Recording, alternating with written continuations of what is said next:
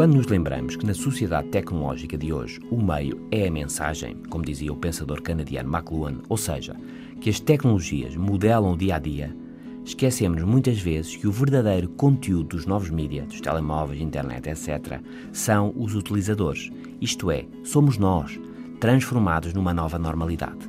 O meio é a mensagem, quer dizer que o que cada nova tecnologia de facto é, são as consequências que tem na vida de todos nós.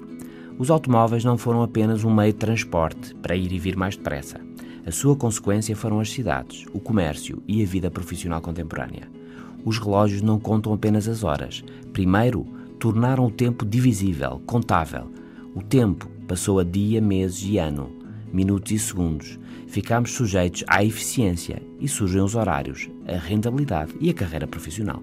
Em síntese, a mensagem mais importante de cada mídia não é o conteúdo que nos oferece, mas o próprio mídia como maneira de levar o dia a dia. Os mídia são a mensagem, ainda nas palavras de McLuhan, porque os mídia são a massagem, são a modulação e o embalar dos sentidos, são equilíbrios de percepção e cognição. Cada tecnologia gera um equilíbrio próprio nos sentidos humanos, criando novas formas de atenção e de envolvimento. O telemóvel, talvez o mídia mais revolucionário da nossa época, estende a audição, a voz e a visão, estende o tato, mas é mais, desmaterializa o mundo.